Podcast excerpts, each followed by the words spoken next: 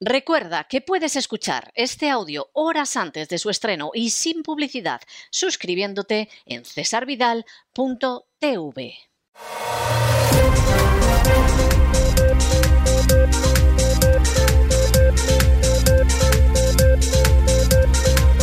Las noticias del día. Estamos de regreso y estamos de regreso después de ese editorial que hemos dedicado a cómo Soros se ha dedicado a subvertir la situación de Ucrania desde el año 1990, desde la época en que existía la Unión Soviética todavía, pero claro, ya la Unión Soviética no era la Unión Soviética. Permitían la libertad de expresión, tuvieron unas elecciones libres, en fin, aquello se abría y efectivamente Soros dijo, pues nada, este es el momento para descuartizar, descuajaringar totalmente ello. Igual que luego, posteriormente, en Cataluña se ha dedicado a organizar líos y luego a echarle la culpa a otros. Hombre, fíjense que es el hombre de la Open Society de Soros en España, es un nacionalista catalán que ha llevado en su momento la comunicación de los nacionalistas catalanes. Luego piensen ustedes que esto es casualidad. El día de mañana, si a Soros, que hombre, ya ha pasado los 90 años, no le queda mucho, pero en fin, cualquiera sabe lo que puede durar, cuatro o cinco años, se le ponen las narices separar a Cataluña de España, la va a separar. Y cuando en un momento determinado queden dentro de Cataluña españoles a los que le hagan la vida imposible los nacionalistas catalanes, los malos serán los españoles y no los nacionalistas catalanes. Y si en un momento determinado, que en fin sería una muestra de arrojo que cuesta imaginarla, pero piénsense ustedes que en un momento determinado el gobierno español interviniera para ayudar a esos pobres españoles que todavía seguían en Cataluña machacados por los nacionalistas catalanes, el gobierno español sería presentado como el agresor. De esto hay gente que en España no se entera o no se quiere enterar porque hay intereses de otro tipo. Pero esta es la tristísima realidad. Y que no nos digan que Ucrania quiso ser independiente, eso es mentira, lo decidió una élite política que además todos ellos venían del Partido Comunista. Y que llegaron a la conclusión, como en Georgia y en otros lugares, de que les interesaba más ser el presidente de un país independiente que ser un simple gobernador de una de las repúblicas rusas. Esa es la historia que hay. En Georgia, el primer presidente fue Severnache, que había sido ministro de Asuntos Exteriores con Gorbachev en la época de la Unión Soviética. Y lo mismo pasó en las repúblicas del Báltico y en Ucrania. Simplemente era la idea de que ahora soy el jefe y no tengo a nadie por encima. Esto después de un referéndum donde más del 80% de la gente, salvo en las repúblicas del Báltico, en Moldavia, en algún sitio en Armenia, decidieron que querían seguir todos unidos. Eso a los políticos les importó un pimiento. Y si el día de mañana entra en los planes de la agenda globalista que las Vascongadas se separan y Cataluña se separa y Galicia se separa, va a haber políticos, además de partidos nacionales, Partido Popular y Partido Socialista, que votarán a favor. Y lo que piense la población les va a importar un pimiento. Los que no quieran ver esto, peor para ellos. Porque esa es la tristísima realidad de lo que hay. Claro, los que todavía te dicen que si el comunismo, pero ¿qué comunismo, por amor de Dios? O sea, ¿desde cuándo Putin, que es un personaje que el principal partido que tiene en el Parlamento ruso en la oposición es el Partido Comunista? Putin es un personaje que es elegido a inicios del siglo XXI para evitar precisamente que el Partido Comunista de Zyuganov vuelva al poder. Porque después de lo que fue la década de los 90, en que británicos y americanos saquearon salvajemente Rusia y se produjo lo que se llama la violación de Rusia, donde al menos 8 millones de personas murieron simplemente por el desplome del sistema de asistencia social. Después de eso, la gente estaba dispuesta a votar al Partido Comunista, porque aquello era peor. Y es terrible, pero es así. Y quien evita precisamente que al final el Partido Comunista con Siuganov que en las encuestas salía por delante, regrese al poder, es un personaje que se llama Vladimir Putin. Pero es que hay gente que no se entera. Es que se ha quedado atascado en algún momento de la Guerra Fría, allá por los años 80, y no se enteran de nada. Y en estos momentos siguen sin enterarse. Decir que Soros es una ayuda de cámara, un mayordomo, un sirviente de Putin o de Xi Jinping, es de ser un asno, pero verdaderamente con rebuznos y orejas de medio metro. Es de ser un ignorante total y absoluto de la política internacional y es de no tener ni idea de lo que se habla. Si ha habido un enemigo jurado de Vladimir Putin, más allá de la NATO, ha sido precisamente Soros y no ha perdido ocasión de decirlo. Si ha habido un enemigo jurado que todos los años se dedica a dar coces contra Xi Jinping como el mayor peligro, como si fuera una especie de Fumanchú a lo bestia, es precisamente Soros. Y por supuesto ha sido enemigo de Donald Trump y lo ha sido de Bolsonaro y lo es de Orban, porque en última instancia es gente que tiene una visión patriótica, que a veces es democrática y a veces no lo es.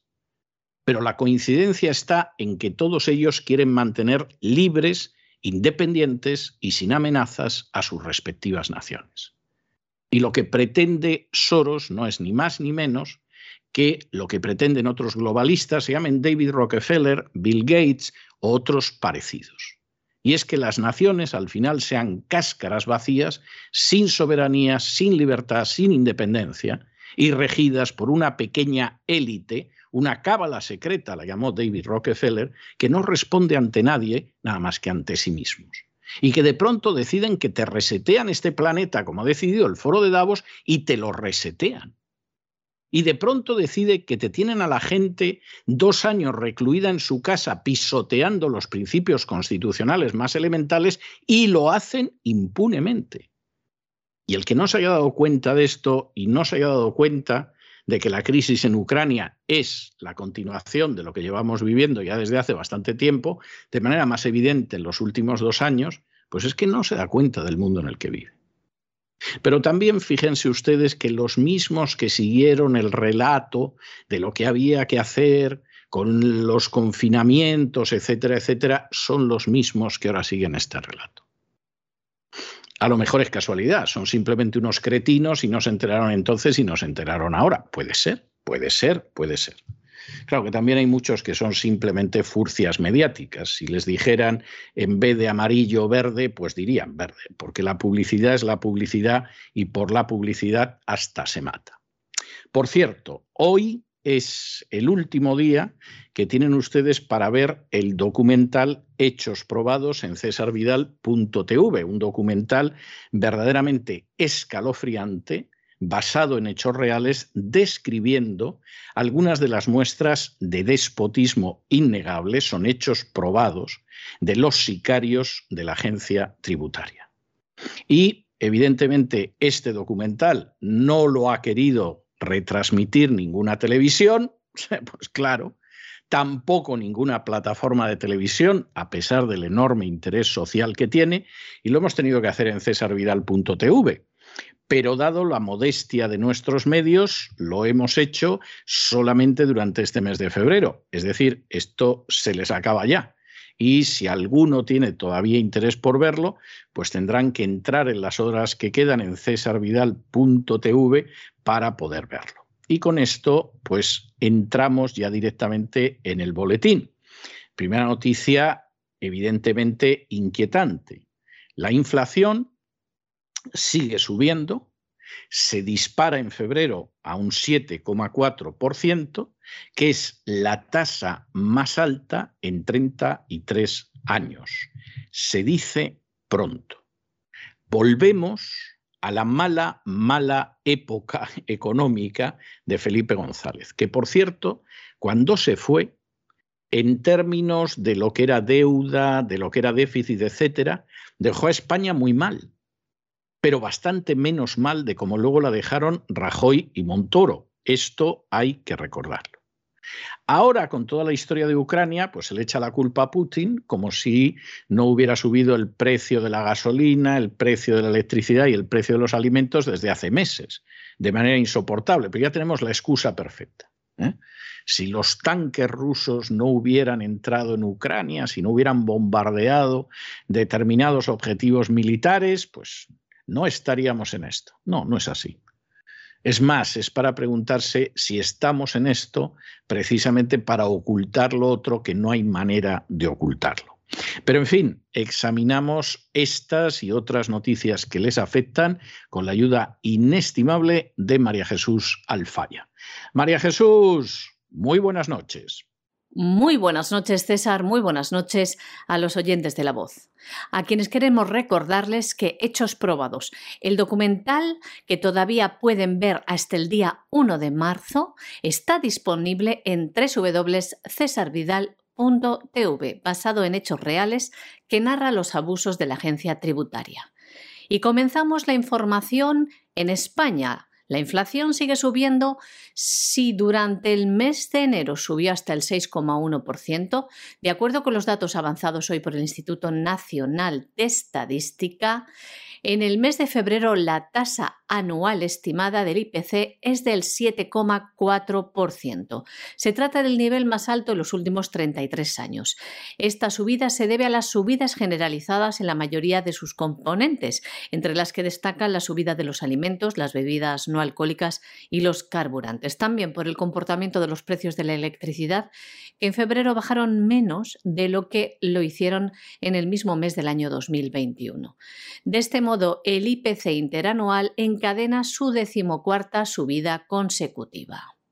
Bueno, y nos vamos a las vascongadas. ¿Qué sucede? Ustedes saben que efectivamente hemos transferido, ha transferido el gobierno social comunista español que con ser socialcomunista es contrario a Putin comunista. Ah, pero es que a lo mejor Putin no es, no es comunista. Ah. Bien, el gobierno socialcomunista transfirió la competencia de prisiones al gobierno nacionalista vasco. Como les avisamos en su día, vamos, iba a ser rapidísimo que el gobierno nacionalista vasco empezara a poner a terroristas de ETA en la calle. Bueno, ya ha concedido el tercer grado a ocho terroristas entre ellos a Fiti, que es el responsable de nada más y nada menos que 15 asesinatos. Grande Marlasca, que es un pésimo ministro de Interior, ha acercado a otros siete presos de la organización terrorista de ETA. Y la consejera vasca que se ocupa de esto, pues bueno, ya ha dicho que lo del perdón a las víctimas, pues es una cuestión de guerra de términos, en fin, cosas de este tipo, pero aquí vamos a seguir sacando a la calle asesinos. Esto de sacar a la calle asesinos, no vayan a creer ustedes que se limita a los nacionalistas vascos. ¿eh? Si tienen paciencia para llegar al final del boletín, ya verán quién más está ahora poniendo en la calle a asesinos. Esto los nacionalismos lo suelen, suelen captar muy bien. El asesino siempre es un personaje necesario a la hora de avanzar las cosas. Pero esta es la situación en España. Y no será porque no se veía venir. Y no será porque no lo advertimos. Y en este caso hubo alguna vez alguna voz más, aparte de la nuestra, que lo advirtió. Pero en estas estamos el gobierno vasco directamente ya puede poner asesinos, multiasesinos, terroristas en la calle. Y todos están contentos. ¿Y las víctimas? Bueno, de las víctimas no nos acordamos. Si es que en realidad las víctimas no cuentan. ¿Qué más da que sea mil víctimas de ETA a lo largo de casi 50 años o más de 14.000 víctimas en Donetsk y Lugansk a lo largo de los últimos ocho años. Las víctimas no cuentan, no tienen voz. Y somos muy pocos los que queremos darles voz. Y cuando alguien de pronto reivindica a las víctimas, se coloca en un foco donde le van a llover los golpes. Porque no se puede reivindicar a las víctimas. Porque hay otros objetivos.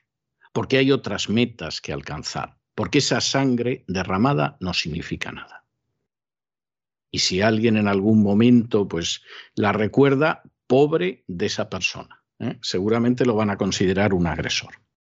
Y ha sucedido lo que se esperaba después de que el gobierno español transfiriera la gestión de las prisiones de su comunidad al gobierno vasco. Se ha producido la primera concesión del tercer grado a ocho presos etarras que solo pisarán la cárcel para dormir. Entre los beneficiados se encuentra José María Arregui Orostarbe, alias Fiti, responsable de 15 asesinatos que debía permanecer en prisión hasta el año 2026. Este Tarra es el autor del atentado contra la Casa Cuartel de Zaragoza en el año 1987. También autor del atentado contra un autobús militar y el coche bomba que mató a un hombre y a un niño frente a la Dirección General de la Guardia Civil en Madrid. Sus ataques terroristas además dejaron más de 200 heridos. Y ya ven, antes de terminar su condena, accede a la semilibertad. La Administración Penitenciaria Vasca entiende que este Tarra y los siete que también han sido beneficiados con esta semilibertad cumplen los requisitos para acceder a este beneficio penitenciario. Dicen que se han desvinculado de ETA, que han mostrado un arrepentimiento que se considera creíble y que han comenzado a pagar cuantías de responsabilidad civil. Y nosotros nos preguntamos que si tan arrepentidos están, ¿por qué no colaboran con la justicia para esclarecer los 300 crímenes de ETA cuyos culpables no han sido condenados? ¿No les parece una premisa fundamental para concederles la semilibertad? Pues la consejera vasca Beatriz Artolazábal contestaba esta pregunta del siguiente modo. Dice que se trata de una cuestión terminológica. Y decía así, me encantaría que pidieran perdón explícitamente y que dijeran que ETA nunca debió existir, pero el arrepentimiento se puede mostrar de muchas formas y entrar en una guerra terminológica no aporta nada ahora mismo. Deben decir que lo que ocurrió fue injusto y que el dolor causado fue innecesario, pero decir la palabra perdón también dice, la ley penitenciaria no exige que colaboren. Me encantaría que lo hicieran, decía la consejera vasca, porque hay mucho dolor, pero no es algo que se les pueda exigir. El FITI no es el único etarra con delitos de sangre que pasará la semilibertad.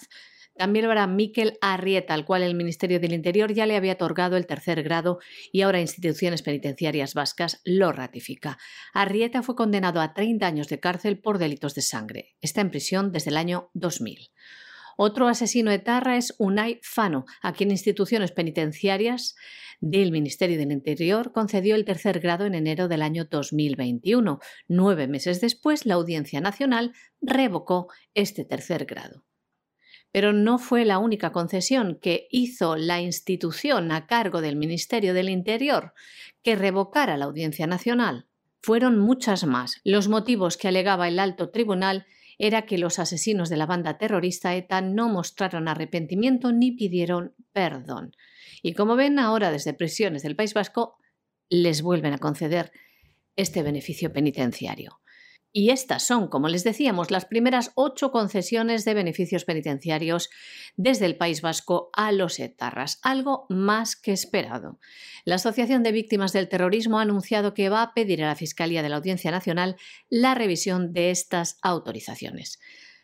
Más noticias sobre concesiones a los asesinos. El Ministerio del Interior, que dirige Fernando Grande Marlasca, ha autorizado el acercamiento de otros siete presos de ETA, que suman hasta 12 asesinatos. Condenados que ni piden perdón a las víctimas ni colaboran con la justicia.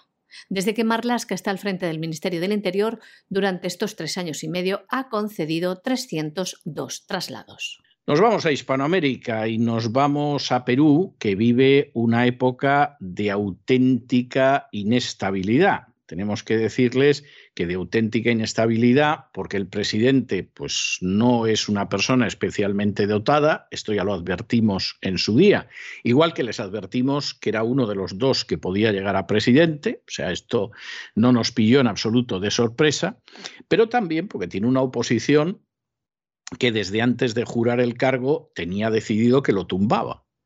Y claro, en Perú se ha terminado instaurando una forma de ver la política que no hay, vamos, ni el más mínimo, pero ni el más mínimo, la más mínima posibilidad de que haya estabilidad.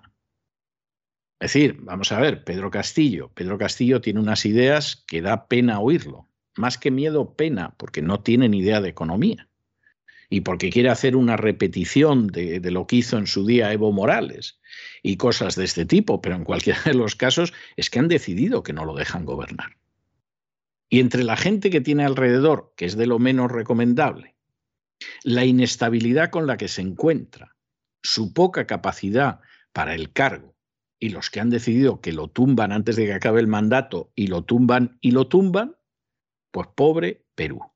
Porque al final da la sensación de que a los políticos de Perú lo que es importarle la población de Perú no les importa un comino. Están en sus luchas por el poder, están en sus luchas por ver de aquello que se apoderan y bueno, pues al final esto lo paga siempre el pueblo llano, como sucede siempre. Y Pedro Castillo, que dice que lo que pasa con la Fiscalía es que lo quiere derribar como sea, esto es una cuestión discutible, pero es así, ha solicitado que se active la carta de la Organización de Estados Americanos, alegando que bueno, que la carta habla de proteger, ayudar, respaldar a aquellos gobiernos a los que se quiere desestabilizar utilizando maniobras antidemocráticas. Esto, vamos a ver, es un poco forzado, pero no crean ustedes que está tan lejos de la realidad. El problema es que entre lo que no es una maniobra política antidemocrática, sino un ejercicio responsable, digno y legítimo de la oposición, y lo que vamos, que es una maniobra política antidemocrática y eso no hay que lo discuta, pues hay una extensa zona gris. Y en esa zona gris está funcionando en estos momentos la Fiscalía del Perú. Insistimos, con un presidente que, en fin, deja muchísimo, muchísimo, muchísimo que desear, pero que en cualquiera de los casos, bueno, pues esta es una de esas situaciones que a saber cómo acaba derivando. El presidente de Perú ha denunciado una conspiración contra su gobierno y acusa a la Fiscalía de formar parte de este complot. El presidente Pedro Castillo se refiere a esto por la decisión de la empresaria Karelin López, investigada por corrupción, de acogerse a un proceso de colaboración eficaz en una investigación que puso en marcha la Fiscalía Especializada en Lavado de Activos contra el presidente peruano. Esta empresaria habla de una presunta organización criminal encabezada por el presidente peruano, con el objetivo de obtener dinero con las licitaciones de obras públicas para pagar las supuestas deudas de la campaña electoral. Pedro Castillo hacía las siguientes declaraciones. La señora López ha brindado a la Fiscalía declaraciones sin sustento jurídico ni coherencia con la verdad, que amenazan la ética y la transparencia de los procedimientos de investigación. Denuncia anticipadamente este tipo de acciones que solo insisten en maniobras políticas antidemocráticas con la finalidad de generar inestabilidad en el país. Además, el presidente de Perú llamó a la comunidad internacional y al pueblo peruano a activar la Carta Democrática Interamericana y permanecer atentos contra cualquier intento desestabilizador. También contra cualquier intento de golpe en el país, perpetrado, decía, por quienes aún no aceptan su derrota y atentan además contra la ciudadanía. El presidente Castillo además dejaba claro que no piensa renunciar a la presidencia y que continuará al frente del Ejecutivo hasta el 28 de julio del año 2026, día que finaliza su mandato. Nos vamos al Salvador y nos vamos al Salvador y a una época en su día lejana, y es cuando en medio de la guerra civil del Salvador, que fue una guerra verdaderamente terrible, de la que apenas se hablaba, de la que apenas se hablaba, porque se da la circunstancia de que, bueno, eh, los que estaban en el poder les interesaba mantener la guerra contra la guerrilla, porque el Congreso de Estados Unidos les entregaba un millón de dólares al día por mantener la guerra. La guerrilla intentaba llegar al poder, pero en El Salvador era absolutamente imposible. Y cada vez que el Congreso de Estados Unidos decía, bueno, acaben ustedes la guerra y aquí se acabó el dinero, entonces el ejército del Salvador dejaba que la guerrilla ocupara tres, cuatro poblaciones y en ese avance de la guerrilla inmediatamente decían que viene el comunismo, que viene el comunismo, que viene el comunismo. Y el Congreso de Estados Unidos volvía a darles dinero. Y esta es una realidad que no me la han contado, la viví yo. Es más, en uno de esos avances de la guerrilla para que así se justifique que nos vayan a seguir entregando dinero los gringos que son tontos y anticomunistas, a quien ahora se dirige a ustedes, estuvieron a punto de fusilarle dos veces. De manera que esto era lo que sucedía en El Salvador. Hubo ya un momento en que la guerrilla decidió llegar a algún tipo de acuerdo y, en fin, salir adelante por la vía pacífica porque por la fuerza de las armas no tenía nada que hacer y les fue bien, llegaron incluso luego al poder. Pero claro, luego viene la historia de ahora vamos a revisar lo que sucedió. Nada de que aquí se produce la reconciliación nacional, no, no, no, no, no. Eso en un primer momento vale, pero luego nos hemos dado cuenta de que volver a abrir zanjas resulta que es rentable políticamente. Y entonces vamos a ir a por Cristiani, que fue presidente del Salvador del 89 al 94, porque en esa época se dio la circunstancia de que asesinaron a seis sacerdotes jesuitas y a dos colaboradoras. Los sacerdotes jesuitas además era gente de la teología de la liberación, alguno de ellos era uno de los teólogos de la liberación más importante en aquella época, y era Ignacio Yacuría, concretamente, y entonces, pues bueno, ahí lo que, lo que podemos hacer es hacer una referencia de nuevo al martirio, etcétera, etcétera, etcétera, etcétera. ¿Y qué tiene que ver el presidente Cristiani con esto? Pues hombre, realmente, realmente nada. Y no se le ha podido demostrar nada. Y entonces, ¿cómo lo empapelamos e infamamos a Cristiani, infamamos sobre todo a la derecha, aprovechamos esto políticamente? pues muy sencillo, lo culpamos de omisión. Usted supuestamente pudo evitar la muerte de los jesuitas, y el que no se lo quiera creer, que reviente, no lo hizo, luego en su caso lo que hay es una culpabilidad por omisión. Esto es francamente muy discutible en términos jurídicos. Esto es enormemente peligroso en términos políticos y sociales. Ahora, puede ser de un rentable impresionante. Con lo cual, vamos a ver en qué acaba todo esto, pero uno no es muy optimista. Y sinceramente uno ha vivido una época y vivió en El Salvador en una época en que era imposible, absolutamente imposible, encontrar una familia que no tuviera un muerto o un exiliado, donde la mayor parte de las mujeres estaban aquejadas de depresión, porque habían perdido a alguien de la familia o porque se había exiliado o porque lo habían asesinado. Donde ibas por la calle y te encontrabas con gente a la que le faltaba una de las dos extremidades inferiores aproximadamente desde el tobillo, un poco más alto del tobillo hacia abajo, porque habían pisado una de las minas quitapiés, que eran unas minas que no pretendían matar, sino desmoralizar. Porque cuando esa pobre gente regresaba a su pueblo y los veían, además sin esa parte del pie que habían perdido, y además que se daba la circunstancia, no había prótesis, etcétera, etcétera, pues claro, eso causaba un efecto desmoralizador. Y aquello fue terrible. Y por supuesto los medios de comunicación, no crean ustedes que se movilizaron. había una gran potencia al norte que armaba al ejército y pues seguramente la, la guerrilla recibía algún tipo de ayuda de Nicaragua, etcétera, pero, pero no vayan ustedes a creer. Cuando de pronto te hablaban del cerro Guasapa, donde había habido unos combates tremendos y veías el cerro Guasapa, tú decías, pero ¿qué combates ha podido haber aquí? Pero si esto es una loma, apenas. Pero El Salvador estuvo en esa guerra civil durante mucho tiempo. Y hay gente, hay gente que ha decidido que es rentable mantenerla abierta.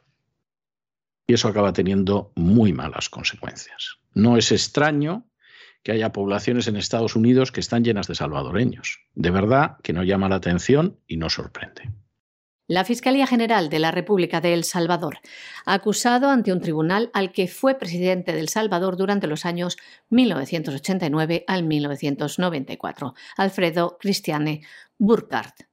Ha sido acusado, junto con otras 12 personas, por presuntos vínculos con el asesinato de seis sacerdotes jesuitas y dos colaboradoras hechos que acontecieron hace 32 años.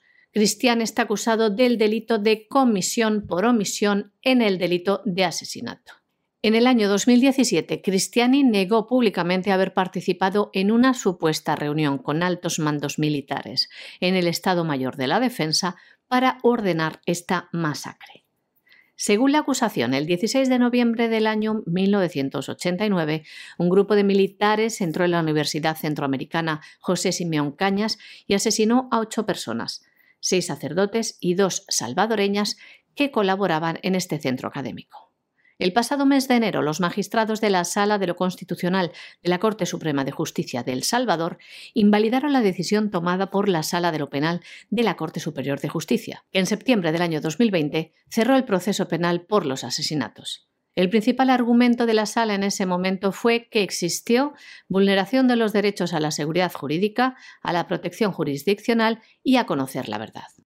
Además, la Sala de lo Penal argumentó en septiembre del año 2020 que el 12 de diciembre del año 2000 el Tribunal Tercero de Paz ordenó en audiencia inicial el sobreseimiento definitivo por considerar que la acción penal había prescrito, ya que habían pasado más de 10 años desde el crimen en el momento en el que la Fiscalía General de El Salvador presentó la acusación. Es el límite máximo que establece la legislación en el país para perseguir un delito.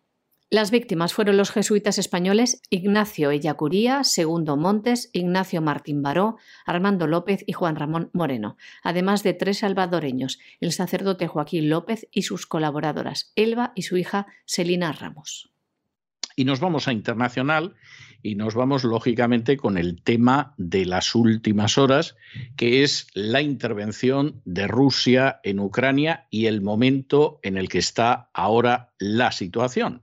La posición que yo he sostenido durante estos meses es que no iba a haber una intervención armada de Rusia en Ucrania, yo dejaba un 10% de posibilidades de que sí, pero por eso de que dejas siempre un porcentaje que arranca del hecho de que sabes que no eres infalible, que te puedes equivocar en tus apreciaciones y bueno, dejemos un 10% de que no, pero mantuve durante todo el tiempo que había un 90% de probabilidades de que no se produjera una intervención.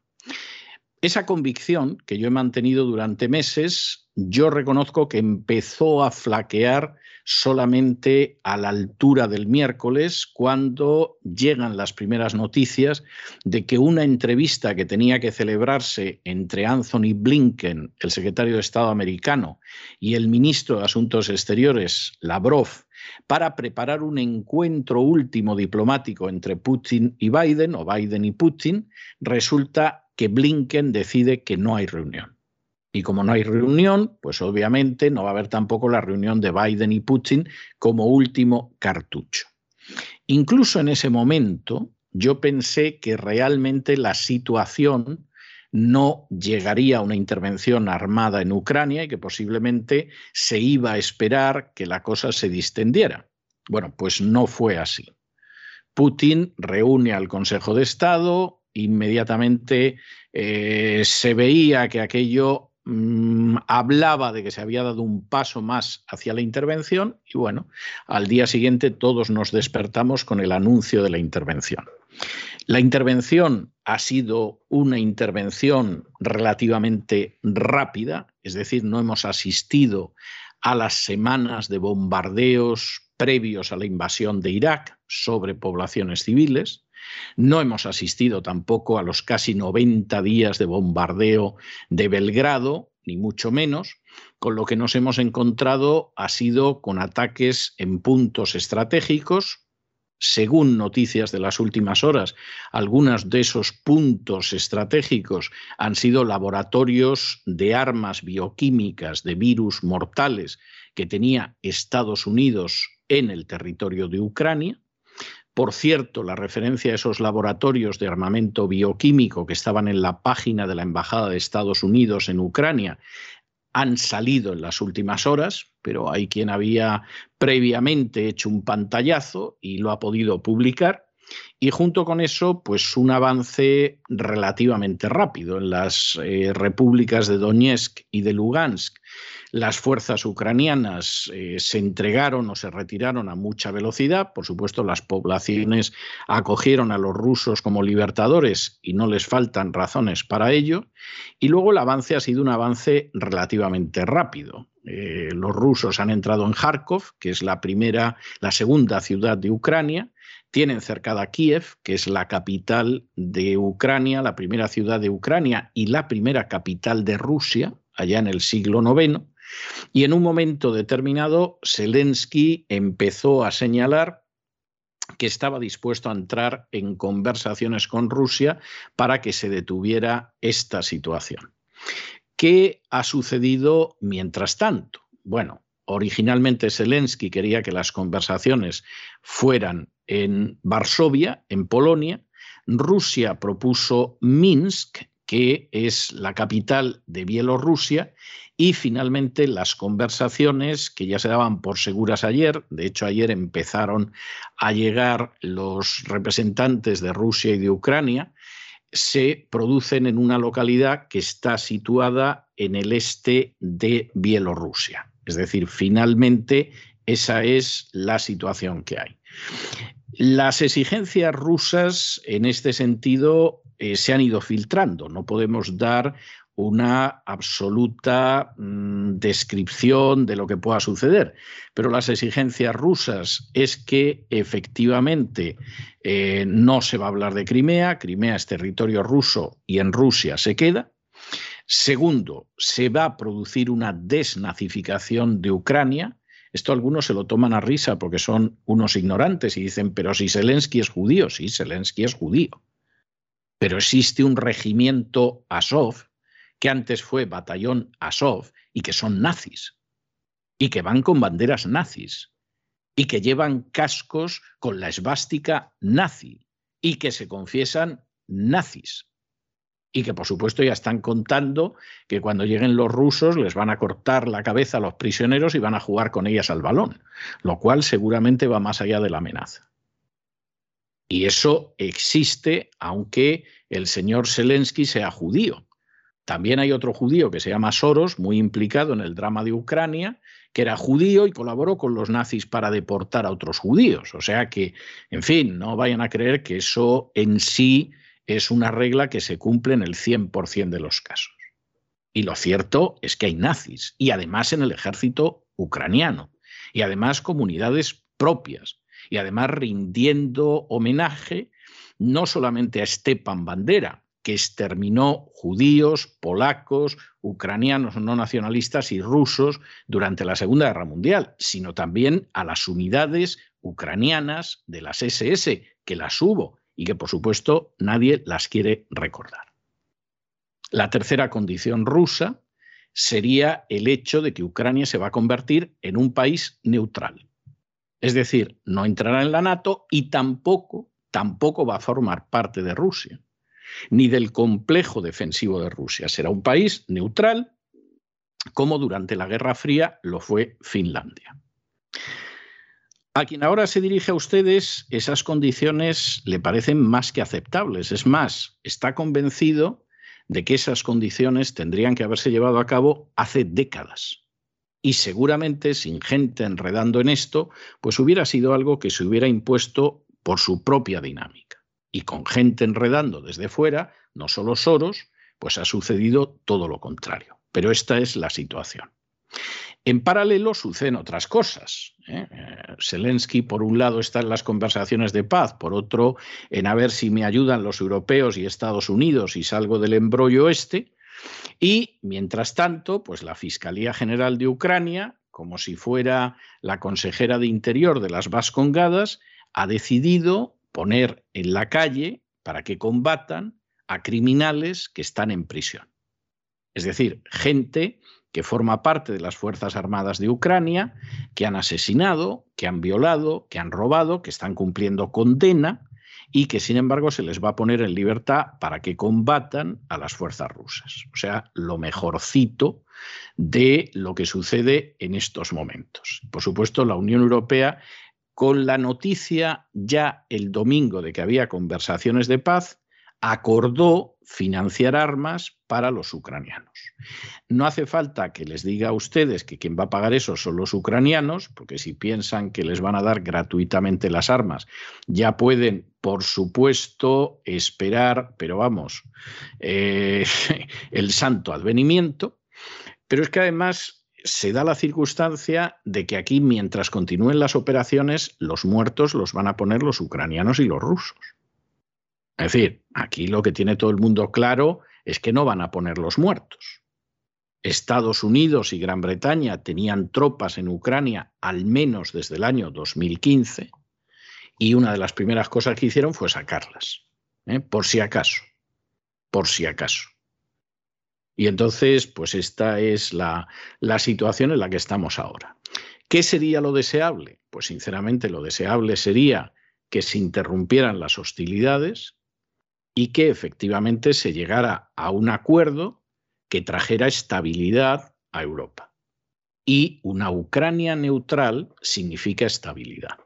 Una Ucrania en la NATO y con armamento nuclear es una provocación, es un peligro y podría significar, pero vamos, muy clarísimamente, que en algún momento nos encontremos con una guerra nuclear en Europa. Lo cual a Estados Unidos no le afecta las cosas como son, todo lo contrario, venderán más armas. Pero los europeos en general, estén en el bando en el que estén, vaya si les afecta. Y es para pensarlo, ¿eh? es para pensarlo. Y más con una Unión Europea que va a entrar en recesión en manada después de que este trimestre ya Alemania ha entrado en recesión. Esto antes de la guerra. Con la guerra, Dios sabe. Rusia y Ucrania negocian el alto el fuego desde primera hora de la mañana en la frontera con Bielorrusia. El gobierno ruso ha afirmado también este lunes que ha puesto en máxima alerta y en posición de combate el sistema de armas disuasorias en medio de la invasión de Ucrania. El Ministerio de Defensa ruso ha señalado que la decisión afecta a las fuerzas de misiles estratégicos, las flotas del norte y del Pacífico, así como a la aviación de largo alcance, antes de agregar que todas están en posición de combate con personal reforzado, según ha recogido la agencia rusa de noticias Interfax. Las fuerzas de disuasión están especializadas en el lanzamiento de misiles balísticos y de crucero de gran alcance y responsables del control habitual de armas nucleares y convencionales. Esto significa que la fuerza de disuasión estratégica es la columna vertebral del poder de combate de Rusia. Su propósito es disuadir la agresión con el uso de varios tipos de armas, incluidas las nucleares. El modo especial asume que las tripulaciones de la aeronave están listas para despegar o ya están en el aire. Los misiles están listos para lanzarse y los submarinos se lanzan a mar abierto. El servicio de combate es el nivel más alto de preparación para el combate. Le sigue solo la preparación total para el combate, cuando el botón rojo se puede activar en cualquier momento. La fuerza de disuasión estratégica incluye tanto fuerzas ofensivas como defensivas. Las fuerzas ofensivas estratégicas, la llamada triada nuclear, se trata de sistemas intercontinentales de alta precisión instalados en tierra, aviones, barcos y submarinos. Las fuerzas defensivas estratégicas son los sistemas de aviación antiaéreos, antiespaciales y antimisiles, así como los sistemas de alerta y control. Más noticias. La Unión Europea acordó ayer domingo, por primera vez en su historia, financiar armas para las fuerzas ucranianas para ayudarles a defenderse del ataque de Rusia. Se hará a través de un paquete por valor de 500 millones de euros, que incluirán una gama de armas defensivas para repeler a las fuerzas rusas. Además, el viernes los líderes de la OTAN han decidido desplegar las fuerzas de respuesta rápida para aumentar la defensa de Ucrania. Tras la cumbre urgente de líderes aliados, el secretario general de la OTAN, Jens Stoltenberg, anunciaba el despliegue por tierra, mar y aire de estas unidades, que se desplegarán, decía, en cuestión de días en distintos puntos del flanco oriental de la Alianza Atlántica. Y mientras el presidente de Ucrania sigue pidiendo a la Unión Europea la adhesión inmediata por nuevo procedimiento especial. Sigue el presidente empeñado a integrarse también en la OTAN. El presidente ucraniano también hacía hincapié en que iban a responder a los ataques del enemigo con la fuerza más brutal. Y además hacía hincapié que todos aquellos ciudadanos que pudieran unirse a la lucha contra los invasores debían hacerlo. De este modo, el fiscal general de Ucrania confirmaba que el país está liberando a exmilitares en detención preventiva y prisiones porque quieren acudir al frente. Son condenados por diversos delitos, algunos conocidos. Liberados, Sergei Torbin, condenado por el ataque a una activista a quien arrojó ácido sulfúrico. Esta mujer de 33 años falleció posteriormente. A Torbil le ha dicho que elija además un grupo de condenados para que formen parte de su unidad de combate. Entre los liberados está también el exmilitar Dmitry Balabuja, que formó parte de una brigada mecanizada de las Fuerzas Armadas de Ucrania y fue condenado por matar a un civil. Queremos resaltar también las declaraciones del embajador ruso en Argentina, que decía lo siguiente, nuestro objetivo, el de Rusia, no es la ocupación, sino la protección de quienes sufrieron abusos y genocidio por Kiev durante ocho años. Los habitantes ruso-hablantes de la región de Donbass se convirtieron en víctimas de un bloqueo a quienes el gobierno ucraniano dejó de pagar beneficios sociales y pensiones, además de cortarles el suministro de bienes esenciales y el sistema bancario, algo que no dicen los medios de comunicación. Decía también este embajador Fiokistov, el régimen expuso a la población de la República Popular de Lugansk y de la República Popular de Donetsk a sótanos, donde la gente se estaba escondiendo de los bombardeos durante ocho años, algo que calificaba como etnocidio. Las personas han estado muriendo todos los días durante ocho años.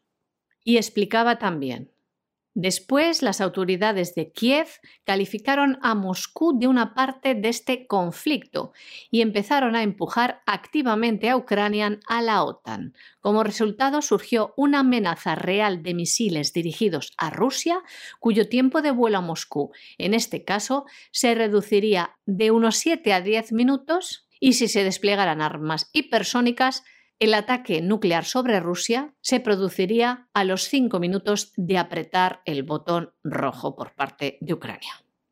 Bueno, y la siguiente noticia es una de esas noticias que es que casi no necesitas comentarios.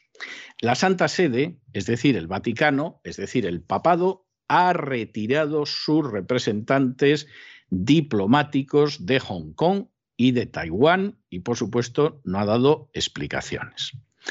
Vamos a ver, que la Santa Sede retire su representación diplomática de Hong Kong tiene lógica. O sea, esto hay que decirlo. Hong Kong era una colonia británica arrebatada a China que en un momento determinado, como el Reino Unido no puede seguir manteniéndola frente al coloso chino y por supuesto el aliado americano tampoco está por la labor, tiene que devolver a China. ¿eh? Luego se puede contar lo de que hemos entregado una democracia a la dictadura. Mentira, Hong Kong no ha sido nunca una democracia. Tiene un sistema representativo que se parece mucho al de las cortes del régimen franquista. Menos democrático todavía, pero que, va por eh, representantes de determinados sectores de la sociedad, como en la época de Franco, pues era la familia, el municipio, el sindicato. En el caso del Parlamento hongkonés, pues son otros sectores, pero eso no tiene nada de democrático. Es una especie de democracia orgánica franquista a la hongkonesa, con salsa agridulce, habría que decir. Y claro, Hong Kong es parte de China. Tener una representación diplomática en Hong Kong no tiene ningún sentido. Y que la Santa Sede se retire, pues tiene lógica. ¿eh? Y no se dirá que en este programa, y sobre todo quien ahora se dirige a ustedes, sea precisamente simpatizante de la Santa Sede. Pero esto parece bastante lógico. Taiwán. Hombre, lo de Taiwán es más discutible. Pero hay que reconocer que a Taiwán, en realidad, en estos momentos, en el mundo, con representación diplomática, solamente lo reconoce media docena de países. Entre ellos los pobrecitos guatemaltecos a los que les lanzó el escupitajo John Biden, excluyéndolos de la cumbre de la democracia por eso de que no hay matrimonio homosexual ni aborto en Guatemala. Entonces, vamos a ver, hombre, no es muy elegante, puede dar la sensación de que ya te has entregado totalmente a los chinos y a estos los dejas abandonados. Pero no crean, hay muchas actuaciones del Vaticano que son mucho más injustificables y que son muchísimo peores. O sea, realmente, mm, realmente lo de Hong Kong tiene toda la lógica del mundo y lo de Taiwán, pues, hombre, no es elegante, a la Santa Sede no le hubiera costado mantener ahí una representación diplomática. Puede haber segundas intenciones poco santas en el sentido de congraciarse con China, pero es que realmente a Taiwán lo reconocen ahora mismo media docena de países. O sea, no es una cosa tan extraña. Si acaso se puede decir, bueno, pues la Santa Sede queda aquí menos elegante, pues que un país de América que haya decidido retirarle la representación diplomática. Pues sí, es cierto. Pero no es tan grave. Y tampoco es para pensar que China va a invadir mañana Taiwán, porque Taiwán va a acabar cayendo en el regazo de China, pues igual que cayó Hong Kong, y seguramente sin disparar un solo tiro. Sin ningún motivo oficial, la Santa Sede ha pedido a sus representantes en Hong Kong y Taiwán que se retiraran de esos dos países, una decisión que parece reflejar la voluntad de la Santa Sede de apaciguar a Pekín, tomando una medida que sigue siendo radical. Las misiones diplomáticas no están cerradas, pero esta iniciativa es sorprendente en un contexto en el que la Santa Sede ha sido criticada por sus excesivas concesiones a las autoridades chinas en cuanto a los católicos chinos. Un cambio que se produce a las puertas de la conmemoración de los 80 años de las relaciones diplomáticas entre Taiwán y el Vaticano. Mientras que la Santa Sede reconoce a una Taiwán como un país legítimo, la República Popular de China lo considera una provincia en rebeldía. De este modo, el 31 de enero de este año, Monseñor Arnaldo Catalán, que se encontraba en Taipei, fue destinado a Ruanda. Monseñor Javier Herrera Corona, quien se encontraba en Hong Kong, fue destinado a Congo el 5 de febrero. Les contamos también que el pasado viernes el Papa Francisco visitaba durante media hora la Embajada rusa en la Santa Sede para manifestar su preocupación por la guerra. No ha trascendido lo que se habló en esta conversación, pero sí, desde el Vaticano manifestaban que el Papa estaba preocupado y manifestó así al embajador ruso su preocupación por la población ucraniana, en particular por los que viven en Donetsk y Lugansk. Y hasta aquí hemos llegado nosotros con nuestro boletín de hoy. María Jesús, muchas gracias, muy buenas noches. Gracias a ti César, muy buenas noches, feliz comienzo de semana también a todos nuestros oyentes de la voz. Y ya lo saben, no se vayan, no se vayan porque vamos a regresar enseguida con don Lorenzo Ramírez y el despegamos para dar un sobrevuelo a la economía mundial y después, como todos los lunes, tenemos programa doble y sesión continua de cultura hispana. Primero nos vamos a detener, don Lorenzo y yo, en el Así fue España, que todavía es el Así fue Hispania, y vamos a hablar de personajes hispanos que eran cristianos y lo mismo te escribían un libro de viajes que te escribían libros de poesía. Y después, doña Sagrario Fernández Prieto, como siempre, con una enorme paciencia, nos enseñará a escribir y hablar bien en De manera que no se vayan, que regresamos enseguida.